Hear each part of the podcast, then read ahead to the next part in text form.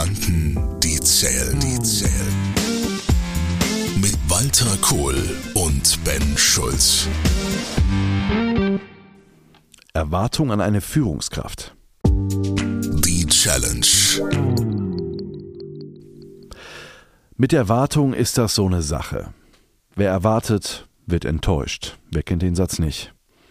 Erwarten ist eine passive Grundhaltung. Und dennoch erwarten wir täglich etwas. Dass der Mitarbeitende pünktlich kommt, dass die Kinder Danke und Bitte sagen, dass der Kellner freundlich ist und dass das Essen schmeckt, welches er serviert. Und der Mitarbeitende stellt Erwartungen an seinen Chef. Werden diese nicht erfüllt, rutscht die Motivation in den Keller. Die Analyse. Es gab eine Umfrage bei Statistika zu der Thematik, was eine gute Führungskraft ausmacht. 91 Prozent sagten Aussprechen von Wertschätzung. Wieder 91 Prozent sagten regelmäßiges und ehrliches Feedback. 88 Prozent zeigt Interesse an mir als Mensch. 86 Prozent Überlassen von Verantwortung, Förderung durch neue fachliche Herausforderungen. 78 Prozent agiert als Mentor für Mitarbeitende.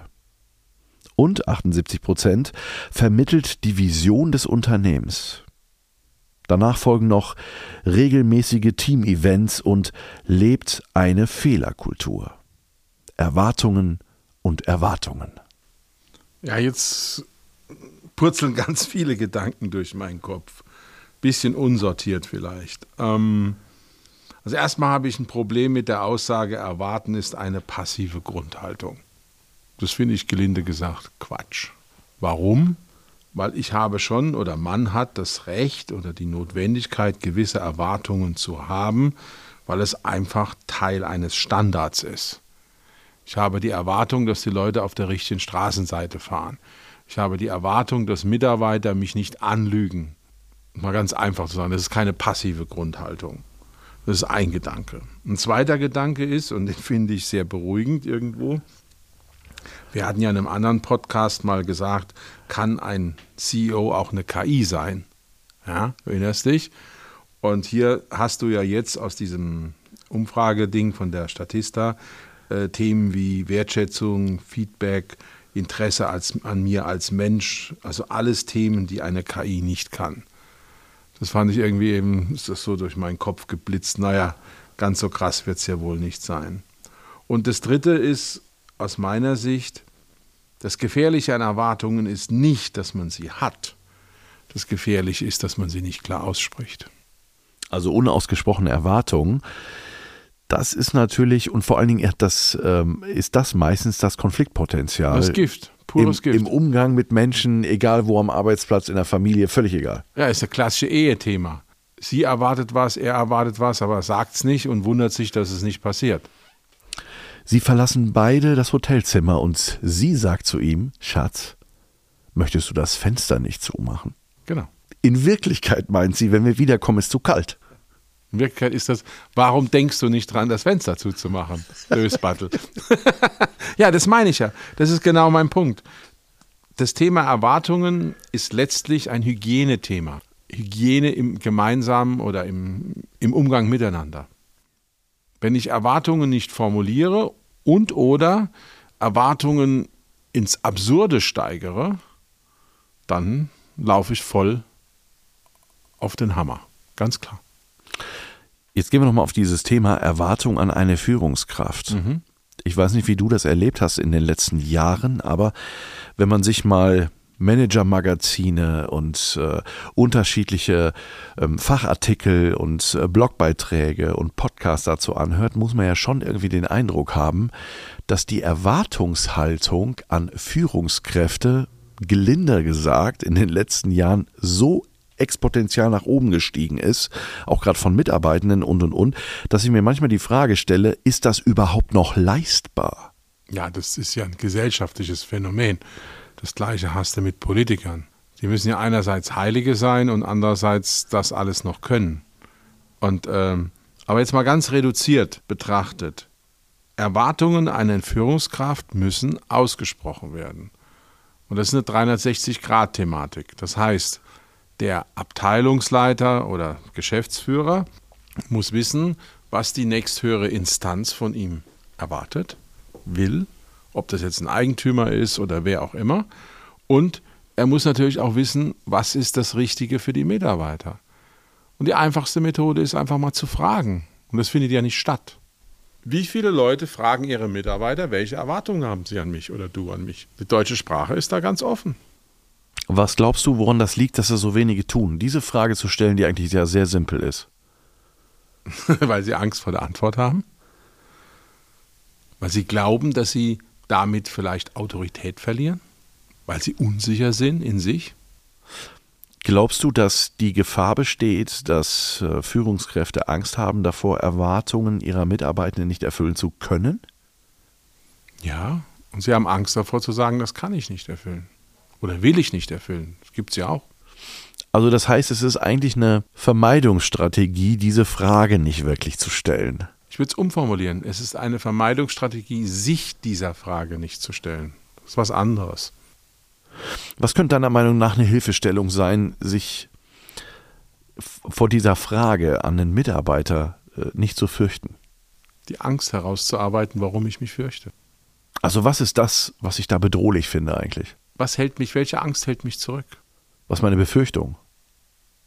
Ja, ich, würd, ich rede von Angst. Angst ist mehr wie eine Befürchtung. Ja, Führungskräfte reden so ungern über Angst. Ja, deshalb sage ich ja das Wort Angst. Genau aus dem Grund. Weil ich dieses Drumherum getopfere Blödsinn finde. Nenn die Dinge beim Namen. Punkt. Fertig. Da gibt es diesen Spruch von Konfuzius, den ich gerne zitiere. Wenn wir den Dingen ihren richtigen Namen geben, haben wir das Problem zur Hälfte gelöst.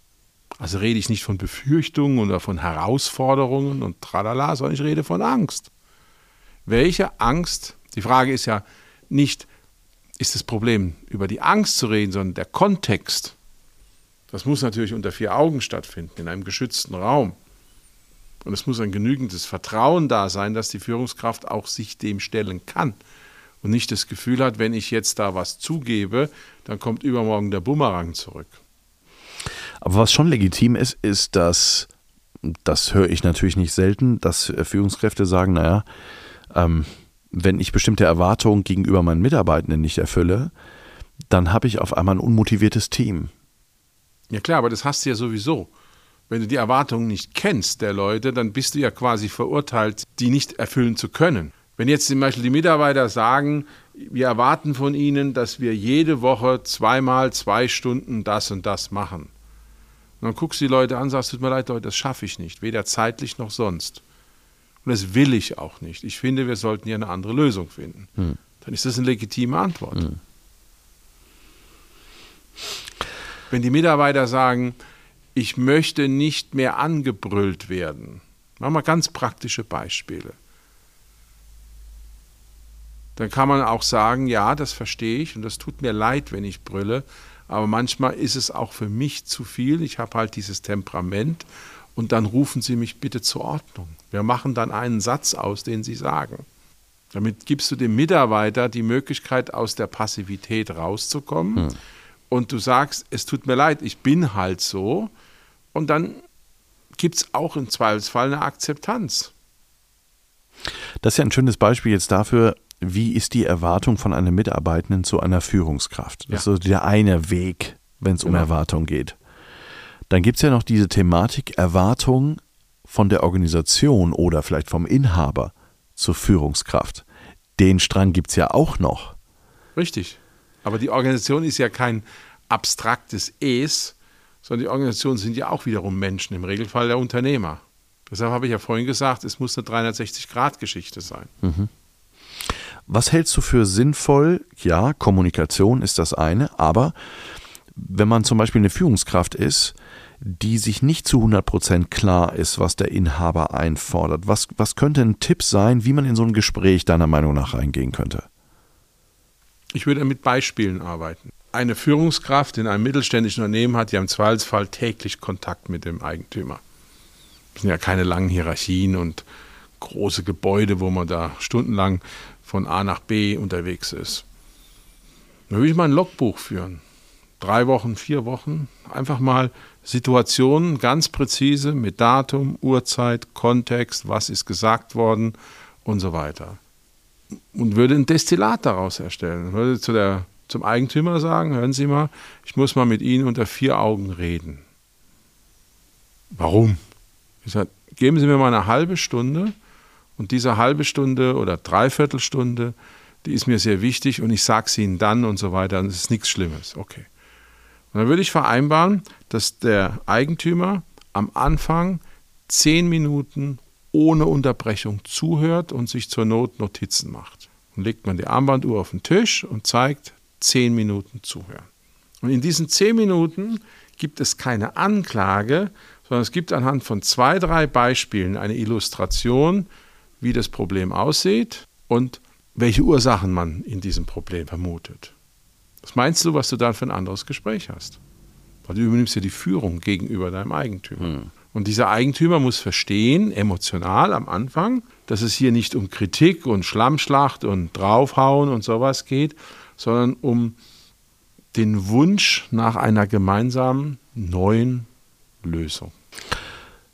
Ich habe manchmal den äh, Tipp für solche Gespräche, dass ich ähm, die Frage mitgebe und sage, äh, stell am Anfang die Frage, was, lieber Chef, lieber Inhaber, was brauchst du von mir das? Punkt, Punkt, Punkt. Ja, aber das würde ich ans Ende stellen. Ich würde das im zweiten Durchgang machen. Ich würde erstmal das Ist bearbeiten. Weil das Ist ist ja die Hürde zum Soll. Das Ist bedeutet ja, nehmen wir mal an, wir haben einen Chef, der unheimlich leicht austickt. Ich hatte jetzt eine Situation, da hat ein Unternehmer in Gegenwart von fremden Dritten äh, seine Mannschaft als Trümmertruppe bezeichnet. Das fand ich jetzt nicht so prickelnd. Geht nicht in meinen Augen.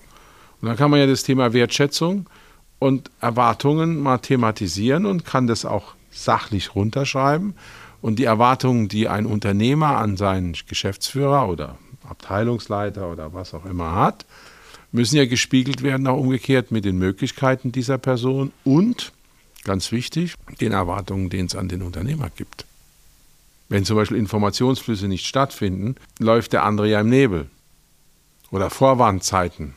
Nach dem Motto, ich weiß was seit Mittwoch, es ist fällig am Dienstag die Woche drauf, aber ich sage erst am Montagmittag Bescheid. Hm.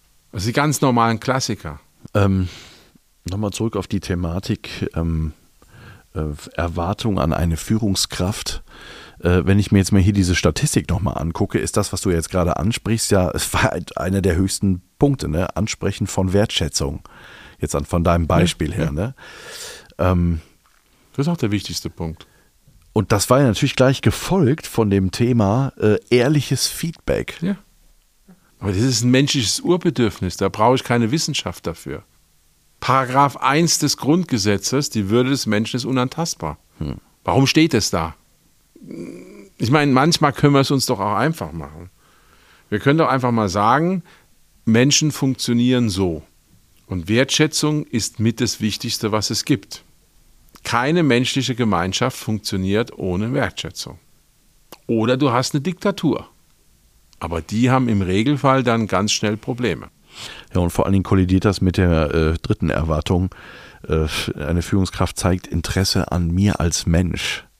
Ja klar, es gibt ja auch Leute, die sind sehr erfolgreich, indem sie diktatorische hm. äh, Führungsstile haben. Okay, dann muss jeder Mitarbeiter für sich entscheiden, will er das? Und Diktaturen funktionieren ja im Regelfall nur durch Mauern. Das haben wir ja ausgiebig in Deutschland getestet, dieses Thema. So.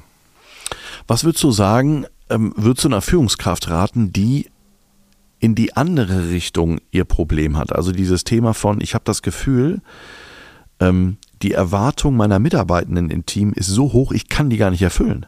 Dann hätte ich erstmal gefragt, sag mir mal, was die Erwartungen konkret sind. Die Wahrscheinlichkeit, dass es gefühlte und echte Erwartungen, also dass da ein, ein Delta ist, ist meiner Meinung nach sehr groß. Und dann ist die nächste Frage, wenn man die echten Erwartungen mal rausgearbeitet hat, wie viel davon kann ich denn nicht erfüllen? Alles oder einen kleinen Ausschnitt? Es gibt ja auch Leute, das nicht zu wenige, die bei Erwartungen quasi hektisch reagieren im Sinne von, oh Gott, oh Gott, das ist ja dann wie in der Schule. Also so eine richtige Blockade bekommen. Das ist, die Grundfrage ist, wie gehe ich mit Erwartungen um? Und sehe ich Erwartungen als Anfrage oder als ein Urteil oder eine Beurteilung meines, meines Wertes? Wenn ich Erwartungen als Anfrage verstehe, dann kann ich jederzeit sagen, ja, diese Anfrage, diese Anfrage möchte ich genügen. Oder ich sage, nein, es tut mir leid, die Erwartung will ich nicht erfüllen. Das ist nicht mein Ding. Jetzt sind wir ja gesellschaftlich äh, durch die letzten Jahre so geprägt worden, dass vor allen Dingen ein Trend sich ja sehr breit macht, dieses Thema von ähm, dieses Erfüllen Erwartung anderer. Ja. Das ist ja, ähm, und damit kriegt natürlich auch dieser Begriff Erwartung, das ist ja eigentlich, wenn der Begriff fällt, also ich würde sagen, von zehn mindestens acht verbinden mit dem Wort Erwartung sofort was Negatives. Ein so, Druck, ein, ja. so ein negatives Gefühl. Ein Druck, ja. Ähm, und dadurch ist dieses Wort ja schon ziemlich verbrannt, obwohl das Wort an sich, eine gesunde Erwartungshaltung zu haben und und und, ja eigentlich nichts Schlechtes ist, sondern wir ja brauchen. Also das ist ja wichtig, sich darüber auszutauschen, um einen gemeinsamen Konsens zu finden, etc. pp. Ähm, aber woher denkst du, ähm, ist das entstanden, dass dieser Begriff so einen negativen Touch gekriegt hat in, in den letzten Jahren? Ja, das hat was mit dem politischen Zeitgeist zu tun. Wir leben in einer Zeit, in der wir gegenüber Vater Staat einfach Erwartungen formulieren. Und es gibt, und da sehe ich die Kanzlerschaft von Frau Merkel auch sehr kritisch, nach dem Motto, Erwartungen werden erfüllt. Immer dieses, der geringste Reibungskompromiss. Verstehst du, dieses, dieses Biedermeierhafte. Das ist ein Zeitgeist geworden. Wir tun einander nicht weh. Wir gehen den Problemen aus dem Weg. Egal, ob das jetzt die Umweltprobleme waren, wo Herr Altmaier als Wirtschaftsminister großzügig irgendwelche Freizertifikate verteilt hat und sich jedem Druck gebeugt hat. Man hat eine Politik der absoluten Beliebigkeit geführt in ja, allen Bereichen. Hauptsache, man gewinnt die nächste Wahl. Daran werden wir noch lange leiden. Das habe ich ja auch in meinem Buch Welche Zukunft wollen wir ausdrücklich beschrieben. Ich bin ein ganz scharfer Kritiker dieser Mentalität. Und das sind ja immerhin 16 Jahre. Das ist eine ganze Generation, die so geprägt worden ist. Glaubst du, dass das, war das vorher anders? Ich glaube, dass es in den 70er und 80er und auch in den 90er Jahren noch anders war, weil damals war noch viel deutlicher präsent, wenn ich Rechte habe, habe ich auch Pflichten. Mit Rechten kommen Pflichten. Das ist mir verloren gegangen. Man hat einfach Rechte. Nein, hast du nicht. Jedes Recht, das du hast, hat eine Pflicht angeklebt und umgekehrt. Nur dann funktioniert Demokratie, nur dann funktioniert menschliches Miteinander.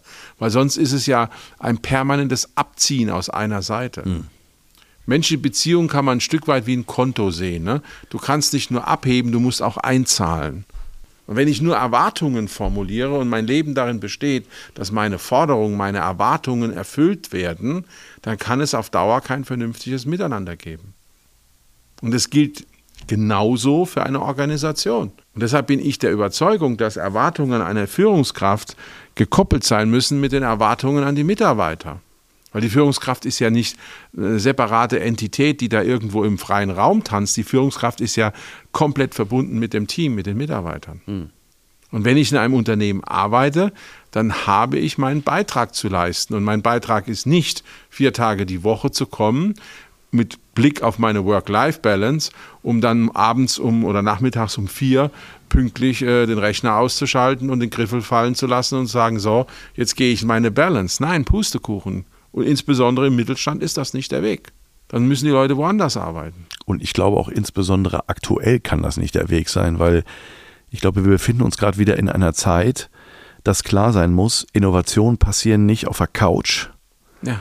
Und ähm, wir gerade wieder in einer, ich will es mal formulieren, eigentlich wieder in einer Aufbauzeit sind, Einer Umbau- und Aufbauzeit, ja. wo wir wieder Pioniergeist, Unternehmertum und wo es Leute gibt, die sagen, wir haben da so einen Drive und so einen Bock drauf, dass die 36-Stunden-Woche so cool ist, dass ich die am Mittwoch nochmal mache. Ja, das ist jetzt vielleicht ein bisschen extrem formuliert mit am Mittwoch. Ähm, ich kenne das aus meiner, ich habe solche Zeiten gehabt, aber der normale Mitarbeiter wird es nicht mitgehen. Aber es gibt ja noch eine Stufe sozusagen abgefedert darunter. Ja? Erwartungen sind weder gut noch schlecht, sondern Erwartungen sind Teil unseres Miteinanders. Das ist meine Meinung. Und Erwartungen müssen klar sein. Wenn sie nicht klar sind, werden sie missverstanden und führen zu Problemen. Und die Führungskraft ist nicht isoliert zu betrachten, sondern im Kontext, was ist oberhalb hierarchisch, sprich der Unternehmer, vielleicht auch die Geschäftsführung, wie auch immer, und den Mitarbeitern. Und am Ende ist es der Unternehmer, der die Erwartungshaltung im Unternehmen definiert. Und da gilt der alte Spruch, führen durch Vorbild. Wenn ich erwarte, dass, ich nehme jetzt mal deine Liste, Wertschätzung und ehrliches Feedback, die beiden ersten Punkte, die 91 Prozenter, ja, gelebt werden, dann kann ich mich nicht aufführen wie die Wildsau. Schlicht und einfach. Dann muss ich das tun. Wie der Herr Sos geschah. Ganz einfach. Das Ergebnis. Wenn ich Zuverlässigkeit erwarte, dann muss ich sein. Aber selbst nicht zuverlässig bin. Ja. Das ist schon recht kritisch. Ja, wenn ich Pünktlichkeit erwarte, aber immer eine halbe Stunde zu spät komme, funktioniert nicht. Wenn ich erwarte, dass Leute aus Fehlern lernen, dann muss ich auch aus meinen Fehlern lernen. Und dann muss ich auch sagen, ich habe diesen Fehler gemacht und das habe ich daraus gelernt. Wenn ich einen Fehler gemacht habe, der zu Lasten auch eines Mitarbeiters vielleicht geht, dann kann ich mich ja auch mal entschuldigen dafür. Aber dann rufe ich den nicht in mein Büro, sondern gehe ich dort in die Abteilung, dass alle Mitarbeiter, die drumherum sitzen, mitkriegen, wenn ich zu Herrn Müller oder zu Frau Schneider gehe und sage, wissen Sie, wir hatten denen den Ding, das und das ist passiert, Sie hatten recht, ich habe das falsch entschieden, es tut mir leid. Das nennt man Verantwortungsübernahme. Das nennt man Führung. Das ist eine Erwartung an eine Führungskraft. Richtig. Unter anderem. Ähm, ich bin gespannt, wo sich das Ganze noch hinentwickeln wird, vor allen Dingen auch aus dem aus dem Aspekt heraus, es gab ja in äh, 1920 diese Studie von Boston Consult zu der Thematik, dass äh, Menschen immer weniger in Führungspositionen wollen. Und das ist ja auch das, wo wir die große Herausforderung haben, auch gerade bei der jüngeren nächsten mhm. Generation, diese Verantwortungsübernahme. Und ich kann mir vorstellen, dass auch gerade dieses Thema Erwartung da massiv auch mit reinspielt, ähm, zu sehen und dass die nächste Generation auch sagt, okay, will ich in eine Situation kommen, solche Erwartungen erfüllen zu müssen? Will ich das überhaupt oder auch nicht? Und auch ich glaube, da äh, spielt auch ein Punkt, nicht nur die Verantwortungsübernahme, sondern auch wirklich dieses Thema Erwartung. Ich glaube, das ist auch ein Teil davon, ähm, warum immer wenige in diese verantwortlichen Posten wollen. Ja, weil es auch unbequem ist, klar. Aber umgekehrt, wer es nicht will, muss sich auch überlegen, was das heißt. Dann darf ich mich auch nicht beschweren. Nach dem Motto, meine Chefs sind furchtbar und das ist alles ganz schrecklich. Ja, dann sorry. Wenn du dich einreißt und einfach passiv mitläufst, dann ist das so. Kohl und Schulz. Gedanken, die zählen, zählen. Walter Kohl und Ben Schulz. Weitere Informationen im Internet unter kohl und